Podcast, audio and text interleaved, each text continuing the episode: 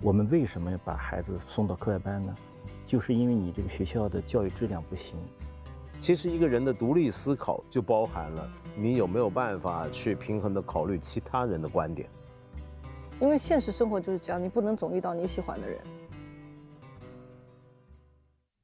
欢迎回来，我是周轶君，我们继续聊上集话题。上集我们说到，日本教育当中是既保护孩子的天性，又教育他们尊重规则、服从集体的。然后就有观众问了：既然日本的儿童教育那么好，为什么长大以后一个个都觉得好像很压抑，在公司里面也很压抑，说自杀率又很高？嗯，这个问题怎么破？其实有关联吗？到底是？可能有关联。其实我觉得哈，就是任何一种教育或者任何一种文化吧，它有它有问题，都有它的问题。就是说，因为日本这种精细化达到了一个呃，这个很很夸 太太非人的地步。我觉得有时候就是其他很多民族，不光是我们很难模仿，就是其他很多国家民族都很难模仿，达到这样的一个程度。那其实，在实践当中的或多或少肯定会对个性是有影响的。你比如说，他们可能在这个幼儿园和小学阶段相对来讲是比较开放、比较自由的，但是到了中学以后，因为中学开始更强烈的去模仿成人社会的这种等级观念呢、集体的这种观念呢，所以他的这个前辈后辈的这个欺负啊，主要是就很厉害了。到了中学以后就。变得很厉害了。那他们自己有这个反思吗？为什么儿童的时候可以放任他的天性，到中学阶段忽然就变成了对成人世界的这种模仿？他们有他们的反思。我看您那个片子里也有老师谈到这一点啊。霸凌。对，就是其实他们的这个霸凌跟集体是有关系的。嗯，对，嗯，他们的霸凌经常出现在集体对个人上面，不是说比如说我身强力壮我来欺负你啊，一对一的这么欺负，经常是一个班的人来欺负。嗯，不合群的一个，不合群的一个啊，觉得他不是我们的，呃，这个你看我们大家说的事他也不不遵守我们的规则，他也不不认同，他不是外人，对。当然我们中国也存在啊，就是很怕转学转不好，对孩子就会出现这种影响。嗯，所以他们这个集体教育里面有好的东西，但消极的那一部分，它其实也蛮难剥离掉。很难完全剥离，应该说，嗯，所以也有观众会问一个问题了。刚刚您说到转学的问题，就是日本有学区房嘛？日本 他们的家长在择校的时候也会有很多的，就是要到哪儿去买房子，然后要去哪个学校，也这样很焦虑吗？也会有，实际上这个是任何国家都有。嗯，芬兰没有。芬兰我问他们，他们说没有学区房，但是说近几年说有一些台湾的妈妈去了以后，开始有 学区房这回事。开始把 观念带过去。啊，有人这样讲，对，但还是比较少见。日本总的来说，它这个呃社会阶层分化还不是特别严重的哈。对教育资源也算平均。最关键的是，他有一个想法，就是生源一样不一样，跟我教育没关系，我要对他们提供。同等的教育，就公立学校要对不同的人群提供同等的教育。嗯，他在今年十月份还开始了所有的学校是免费入学，幼儿园。啊，是对对幼儿园，那就没有公立私立之分了吗？当然也不可能一下子来改这个情况哈。呃，因为他好像还有一个过渡，就是根据你收入的家庭收入的多少来过渡。我说的是，可能是这个小学以上哈，就公立学校这个系统。那么公立学校系统呢，原则上是给你提供大致差不多的教育。嗯，如果你觉得不满足，你可以到校外去，嗯，可以上补习班。他们上补习班的情况普遍吗？因为我看到有一篇文章特别有意思，他就。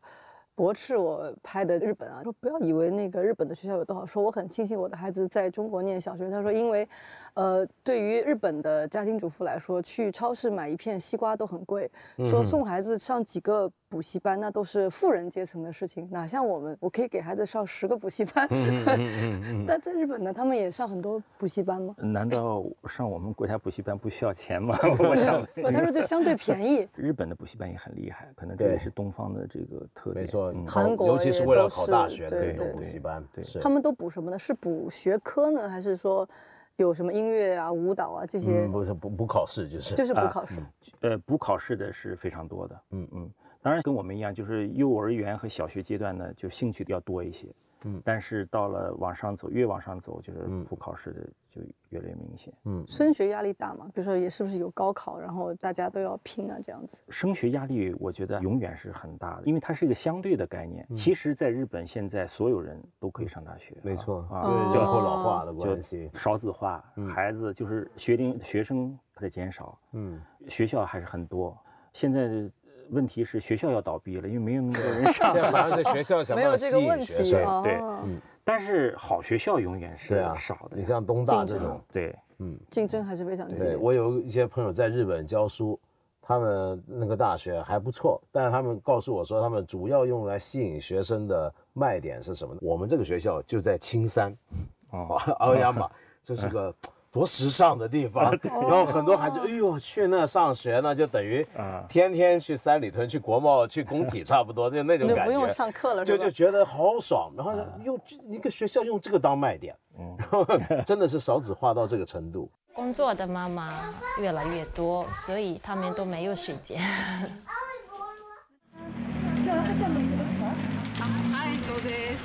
日本熊本市女议员绪方希佳带着七个月大的孩子出席议事厅会议，母子双双被请出会场。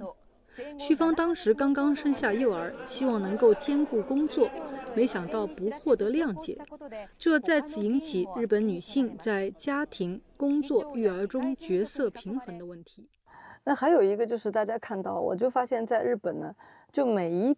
个人其实说每一类人，你在社会上都有个角色，这个好像跟他们的集团主义也是有关系。比如说，我要是一个家庭主妇，那么我的角色就是很多时候我就是要陪伴孩子。在日本，如果你是出去工作，甚至说工作占用你很多时间的话，这个似乎是比较少见的。当时不是有一个女议员去开会的时候带着孩子去嘛，就被大家赶出去了。但是呢，她也有一个反过来来说。社会也会照顾到你这种需求，比如说我们有一个没拍到的是什么？他们有夜间的这个托儿所。如果爸爸妈妈是我们讲叫双职工，你都得上夜班，那我就得给你的孩子安排说你的孩子去哪儿。既然社会上有这个工种，两个人夜里都要去工作，那孩子就要给夜间的这种托儿所去。我不知道您有没有接触过这个，在新宿都有。那他们的，比如说妇女在他们的这个教育当中是一个什么样的一个地位？有的中国妈妈看了就觉得日本妈妈特别辛苦，因为好像你必须待在家里做很多事情。嗯，便当要弄好。呃，各种各样的事情，好像她自我的那种角色就比较少。因为传统上是女性是在家里相夫教子的，所以确实。大量的女性，她就选择，特别是生了孩子以后，她就待在家里。但是这个情况也在改变，嗯，因为日本整个社会的状况在改变，就是男女平等的意识也在逐步增强，嗯，所以实际上现在的工作女性要比以前多不少，嗯。最近看到有一个日本的征婚广告，男性都要征集独立女性。哦，原来他们也有这种转变，对，也在发生变化。当然，由于有这个传统观念嘛，所以社会对女性可能有一种传统的眼光。比如说，你作为一个女性，如果你不能照顾好孩子，啊，你不能做孩子喜欢吃的饭菜，可能大家指指点点。这个。我觉得也还是指指点点会有的，因为这个家庭主妇没事儿，就是主要的工作就是指指点点。没错，我听说在日本好像是近年有一个电视剧就更夸张，说是比如说在这个妈妈会里面，比如说你几个都是这个学校的妈妈，也会根据丈夫的工作的职位分出高低来。而且这会影响到孩子，孩子都会有有的孩子，如果他的爸爸是没有做到什么社长啊、科长，他就会比较觉得自己是低人一等。说有一个妈妈在妈妈会里面，她总是丈夫职位高的那个妈妈会指挥她去买东西、订餐厅、干嘛干嘛，老是对她去指挥，最后导致这个妈妈就自杀了。就在那个电视剧里面，那我想她也一定是反映了某种社会状况。呃，我想一定会有这种状况。我在日本的时候去开家长会。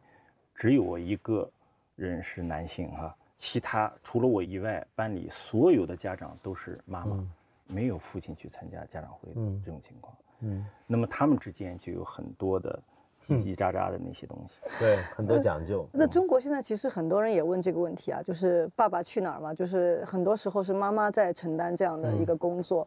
那有的观众听众也会问，如果是由妈妈来抚养孩子，就主要的吧。这个经历，那会不会有所缺失？或者说，爸爸应该是扮演什么样的角色呢？肯定有所缺失，所以日本的这个教育学家、社会学家都提出有一个现象叫“父亲不在”。嗯啊，七七幺幺，复杂呀，就是父亲不在。嗯，就是在整个家庭教育当中，嗯，这个父亲一早上就走了，晚上孩子睡觉以后才回来，所以跟孩子接触很少，这也是日本家庭教育当中存在的一个重要问题。怎么解决呢？他们？所以现在的你看到日本从政府也好哈，就开始提倡，就让男性也也能够参与到嗯呃家庭教育里里头来，包括这个休产假的这个过程当中，给予男性一些方便哈啊。那我觉得他们也在改变，也在改变。还有一个小细节哦，当时我们拍摄的时候，我自己都不知道，是后来看片子有一个懂日语的朋友跟我讲，他说。当时拍莲花幼儿园的时候，他们的副校长他每天会在门口去迎接那些孩子嘛。是，他是这个校长，那个孩子很小啊，读幼儿园的，他跟孩子会问好，而且他用的那个问好的词是日语的敬语，就是等于说您好那种意思。嗯，他们对孩子是不是尊重到这种地步？包括说，他们这种师生之间的关系到底是一个什么样子的？因为他要给孩子做榜样嘛。哦，他是教孩子跟怎么跟别人打交道。对。呃，还不完全是尊重这个问题，还是要就嗯。但是他们的老师据说对孩子，对特别幼儿园的这个孩子，他是会非常的了解。说他们毕业季的时候就很有特色，说那个校长会念出每一个孩子，就是他们干了些什么，个性等等。说经常那个父母听了就哭成一团，是有这样吗？个人没有经历哈，因为我们就读了十个月，我们就走了。个人没有经历，但我们现在国内的一些学校、幼儿园也确实很下功夫在这方面。因为我去过一些学校哈，就是很有心的校长，他也会做这些工作。比如说北京的有一所学校，他会让你留下每一个孩子的手印。嗯，有的学校哈，我我讲的这个学校就是北京的一所学校，这个校长而且是个男校长，他非常有心。嗯。这个孩子的小学录取通知书不是发了没？嗯，他一年级入学以后，他又给收回来。为什么收回来呢？他让老师们每一年都写一句话给孩子留在上，就是你这一年，嗯，你有什么进步，你有什么表现，到了六年毕业的时候，再把这个小学的入学通知书。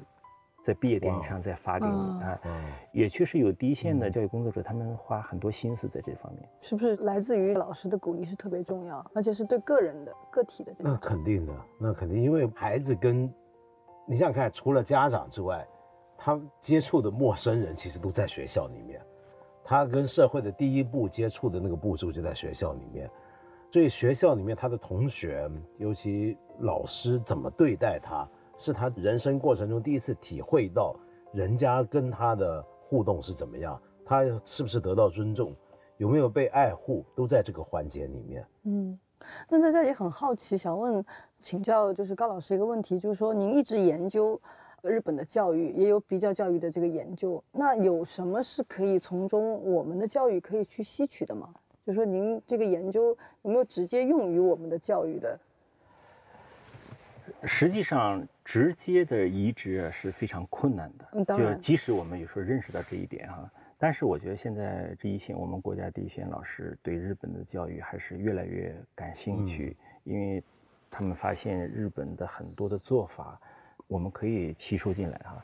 比如说，有的小学跟我讲，他说：“哎，听你说这个日本的小学这个分班呢。”每年都要重新分一遍，嗯啊。哦，有的学校有这样做，我经历过。他这个一年级升二年级就要要重新分一遍，二年级呃到三年级时候还要重新分一遍，是，一直到六年级，嗯。啊，所有的同学跟所有的同学都曾经是同班同学哈，哎，他说，哎，我觉得这个也很好，对，啊，如果在学校规模不是特别大，班额比较小的情况下，其实他这样把打通了，嗯，他也觉得认识的人多了，哎，对。对。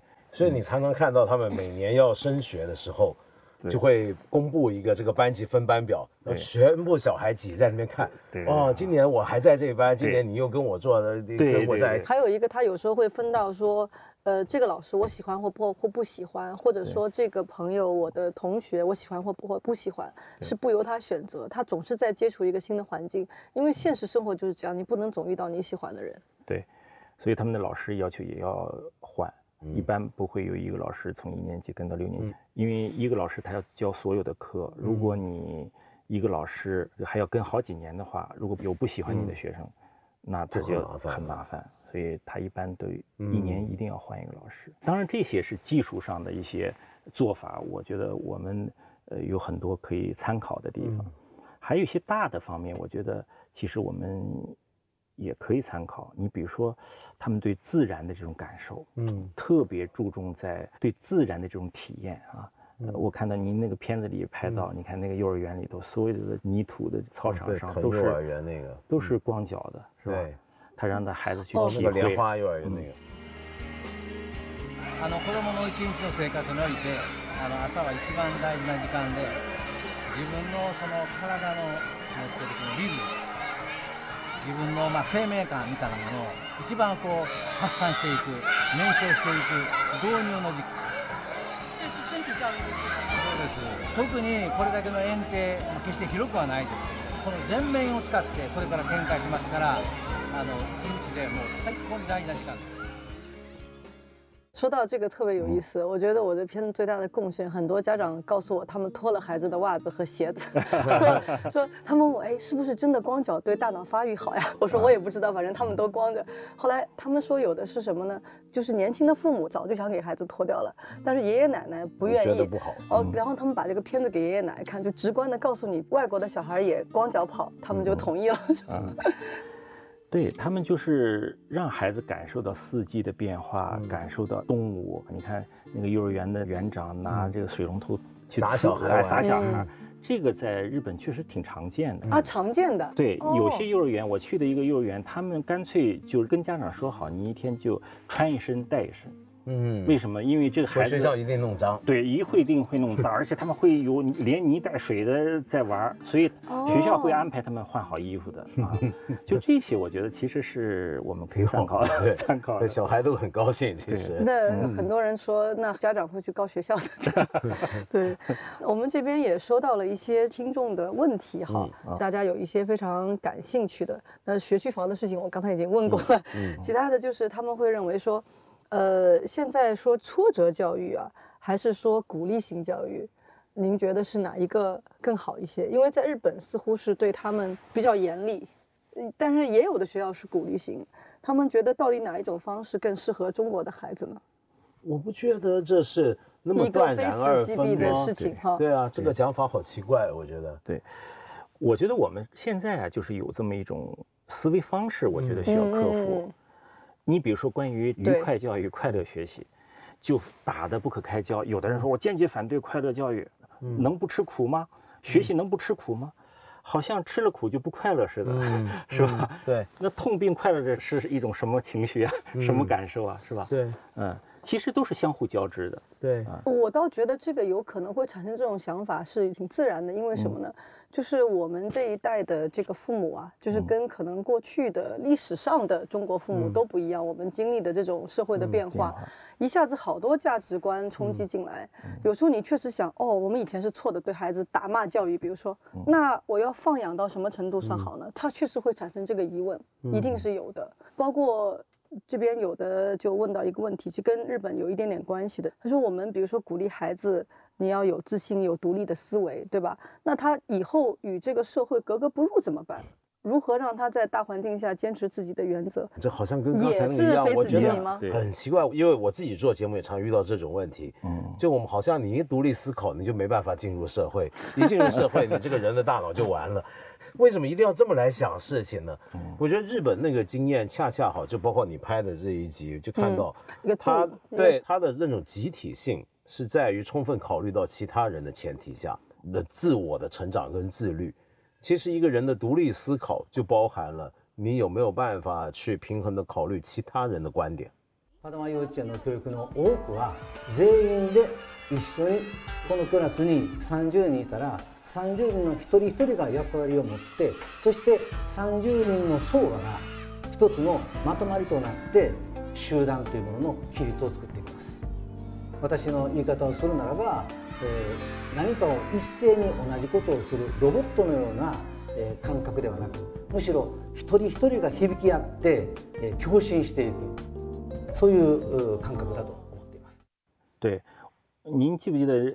那个片子里，园长用了一个词叫共振，对，是说的非常就像我们比如说唱合唱一样，正因为你唱你的声部，我唱我的声部，我们声部都不一样，最后那个和声才是最美的，是吧？是啊，并不是说我们所有的人都要唱一个调子才是最美的，对吧？但有一个挺好玩的事情，就是我们当时没有拍到的一个东西啊，就是我们也有那个素材，但是没有办法用，它是什么呢？呃，有一个来自于。嗯，我忘记是哪里，就是中国孩子的代表团到日本的学校去交流，大家相处了三天吧。最后呢，有一个好像汇报演出一样，大家来表演节目。日本那边出了三个节目，全部是集体表演，就是大家一起唱歌，大家一起玩乐器。他唱歌是高低声部的那种唱法。中国这边出的全都是个人演奏，就是全部是以我个人的技巧技能来表演，表演最厉害的三个人。对对对，基本上是这样。基本上，但这个也反映了我们，我觉得也很难讲，咱们不是说比较谁好谁不好，但是你会看到明显我们对于一个一种什么叫成功的教育或者卓越等等的理解跟日本不一样。我们特别在一个个人的成功，嗯，这个其实也导致了很多后来家长做出的选择。确实是因为我们国家因为可能相对于人口而言，资源的不足，或者非常优质的这种资源不足，也可能是由于我们现在这个独生子女的影响。总而言之，我们个人跟个人之间的这个竞争，嗯哼，呃，越来越惨烈啊，在教育上也是这样。所以有一次我到一个学校去开家长会啊，这个开家长座谈会，去了解他们对这个学校的看法，结果发现这些家长呢都把孩子送到很多课外班，嗯，那么送到课外班以后呢，家长就有不同的意见，嗯哼，呃一部分家长呢就认为，我们为什么要把孩子送到课外班呢？就是因为你这个学校的教育质量不行，你讲的不如海淀。你们教育的不如海淀教育好，所以我们放了学以后才要把孩子送到海淀去接受课外教育，所以你们学校就应该把这个知识教育好好做好。嗯，结果说完了之后，大家都很赞成，说对这个意见非常好，我们要求加快进度，加大难度，是吧？结果有一个家长，我觉得说的挺有意思，他说大家不要提这种意见，无论加大到什么程度，我儿子还是要跟你儿子比。啊，如果这个学校把难度加大了，也加快了，我还是要把你给比下去。我为了把你给比下去，我还得上课外班。嗯啊，哦，说的很有道理。这个好难破，是不是？嗯，对。二零一八年，中国叫 K 十二课外培训市场规模是五千二百零五亿元。我在英国看到过这个情况，有一个报道讲英国的补课教育这个规模也是一个二十亿英镑的一个市场，但是。不一样的是，他补学科的啊，数理化这些的，主要是中国和中东家庭。嗯，英国人家庭主要是补音乐啊、绘画等等这种这个艺术课。嗯，这种补课的恐慌啊，其实我也听到了很多。您觉得，就是这种由于相互比较产生的吗？这是一个非常大的因素。嗯，因为，呃，所有的我们的议论，比如说差一分或差半分就会差出一操场的人的时候。你讲的实际上就是要挤到前面去啊！对啊，甚至有些恐慌是不是？我也不敢说是不是，就是有点人为造成。他会说哪个补课老师是来自于某个学校的超前班的，那么如果我去补他的课，就有可能要进入那个超前班，都有这样。补课市场都是细分到非常精密的程度。呃，前些年有这种情况，比如说他设置各种各样的条件，说你来参加补习了的话，我甚至可以能够帮你联系到。有一个通道哈，但是这几年因为政策收得非常紧，实际上这个是不大存在的。我觉得还是希望孩子赶到前面去。不过这个也跟我们整个高等教育的资源分布是有关的。大家为什么要抢那个一分之间的那么多的距离？比如说一分之差能够差几百人这种情况，主要是因为我们的高等教育资源其实是很集中的。比如说你在北京，比如说北大、清华、上海复旦。那这些跟后面一点的学校其实已经有一点距离了，但后面那学校是跟在后面又有很大距离。当然，可能全世界每个地方都会有最好的所谓的顶尖的精英学校，可是问题是人家的精英学校跟所谓的好一点的大学，就非顶级精英之间有没有那么大的差距呢？很难讲。比如说，大家很今天很多人去美国留学，你说哈佛是不是名校？那当然是。那你说哈佛跟一个公立大学，比如说威斯康星或者加州大学，的分别有大到那个程度吗？那倒好像不一定。又比如说像德国就更难讲，德国没有所谓顶尖大学，对，德国是完全分散开的。北欧也是这样。我听过一个真实的故事啊，我当时在英国去留学的时候，一个英国前驻中国大使，嗯，自己说了一个事情，他说当时有一个某贪污高官了，后来被发现，给他打电话，说我的孩子现在在这个哈罗哈，嗯，他说我发现了伊顿比哈罗好。你能不能把我的孩子从 哈罗调到伊顿？就是连这个都要比，他就说对不起，我们在英国不是这样做事情的。那个大师跟他讲，呃，就是这种差别。实际上，日本的高等教育也是有类似的，也很类似类似的问题。你比如东大呀、京都大学呀。私立大学里头的庆英啊，哎，对，它的这个等级序列性确实比较强，所以造成了大家都想排到前面去。对，所以美国最早的它的一个经验呢，就是要办州立大学。嗯，州立大学就是每个州至少有一所比较好的大学，大家就不用再去追求那个顶尖了。另外，州立大学呢离家乡比较近。嗯，它的各方面的支出也比较少，所以战后日本被美国占领之后，美国就对日本提出这么一个要求，嗯，一个意见吧，嗯，就说你们要学习我们美国的这种平等的这种精神，你每个县 都应该办一所县立的大学。但是日本后来把这个意见稍稍做了一些改动，就是每一个县就办一所国立大学，这样来保证地方的老百姓有更多的高等教育机会。但是呢？问题是，它战前已经建立起来的这个序列，当年所谓地大地大系列很难改改变的。他怎么来保证这些国立大学或者州立大学的学校的质量是好的呢？就是而且是大家认可的好。当然，美国它是有一套系统，这个系统呢，它就是通过一个外在的评估系统。啊，我们叫认证系统。嗯，这个认证由各个大学来组成一个认证的这个协会。啊，这个协会来对每个学校进行评价。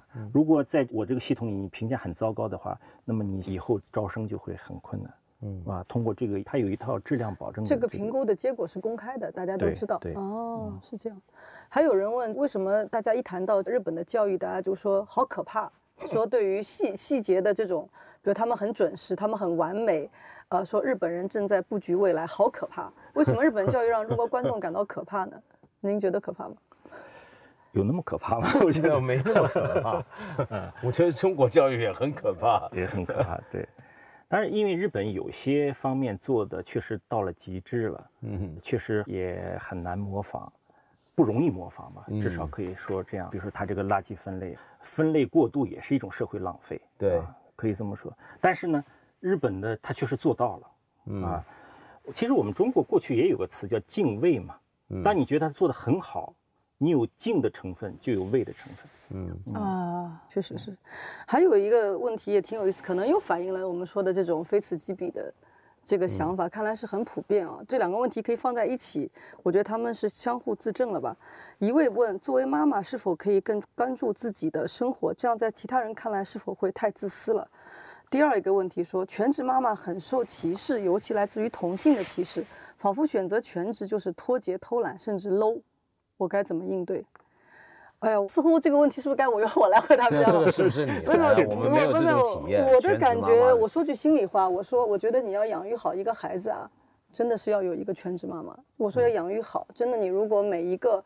我们所有读到的关于教育的这些要求、观念、经验，你都要做到。我觉得这是一个全职工作，或者全职爸爸。对，一定是要有人是全职去做的，甚至还多于一个人。那对于我来说，比如说我没有做一个全职妈妈，很多时候我觉得每个人的情况不一样。我有的时候也很想花更多的时间去陪孩子，但你有时候你做不到。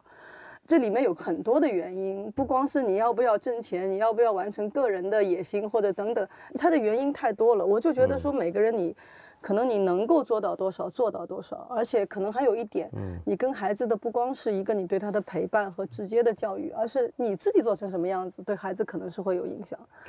不过这个我倒觉得我们可以拉远一点来看，说全职妈妈或者全职爸爸是否必要这件事情。这个问题现在变得尤其严重，是因为我们现在家庭太单元化，就现在大部分家庭都已经是核心家庭了。那么在这个情况下，你就只有一个父母带着一个到两个小孩，现在可以开始。那你谁出去工作，谁在家带着小孩呢？那以前的家庭如果比较单元比较大的时候，其实你会注意到，对孩子的教育、抚养、照顾、看管，是一个家族内部其他所有长辈可以共同参与的事情。现在比较矛盾的地方是在于，我们一方面所有的家庭是核心化，呃，就两代人，然后第二方面就是我们又预期男女都应该出去工作。以前的话反而不是，以前一家人里面有很多人。我觉得在观念上，反而中国现在面对更大的麻烦，是我们很多时候会认为我们家的小孩轮不到人家管。这个我觉得就跟我们刚才讲的日本有点不太一样。日本你会注意到，有时候在一些街坊，在一些邻里，这个孩子是被大家一起教训的。可以，我看到邻居或者别的亲戚也会指责你，如果做的不对或怎么样，他会觉得这个是小孩嘛。就比如说几岁幼儿园这种是大家都可以来管一管、教一教的，但是在中国呢，我们就有时候会看到，比如说你会觉得人家的小孩我们别管那么多事儿，或者人家跟你说那小孩怎么那么吵啊，那关你屁事儿啊，我们比较容易这样，是不是？所以变得很矛盾，就是说，我们的小孩就等于只剩下只能直接面对父母了，因为很多现在的原子化的家庭，他爷爷奶奶见不到，更别说他的。呃，舅妈、姑妈、姑丈，这些都见不到，没有别的亲戚，他就只有一个父母。然后这时候父母又都要上班，那这时候这种问题就会出现了。嗯，还有一个是专门给高老师的问题哈，他说他是一名河南籍在职将近十年的特岗教师。他说，河南是一个高考大省，那么特岗教师的确极大的补充了地方的师资，改善了农村教育的质量。那么他自己呢，是想考研究生啊，还是研究教育？那么他想请问啊，他也想读这个比较教育学的研究生。他请问，学术研究可以促进目前教育的不均衡、教育制度中的种种的改善吗？教育研究它所起的作用是长期的、缓慢的，啊，它不可能。直接去改变实践，也不可能立刻影响政策，因为他这些研究，人类对事物的认知总是一步一步的嗯前进，是吧？嗯。那么做比较教育研究也好，做其他教育的研究，幼儿教育的研究，他写出的做的大量的调查和这个论文，能够被政策方所认知，能够被第一线的老师，还有学生和学生家长所认知，那都是一个缓慢的过程。想通过比如说研究来立刻改变现实，我觉得是不现不现实。嗯啊，好，所以要有一个就是长期的这么一个。对我听高老师今天讲的，我觉得最感触深的就是日本，他学习了人家很多东西，在教育上也一样，但是就怎么学这件事情非常重要，对吧？是整体的学，还是以结果为导向的学？你学什么东西是非常重要的。嗯。好，今天节目就到这里，感谢两位，嗯，也感谢您的收听。有什么问题，也欢迎在节目的留言区继续给我们留言。我们下期再见。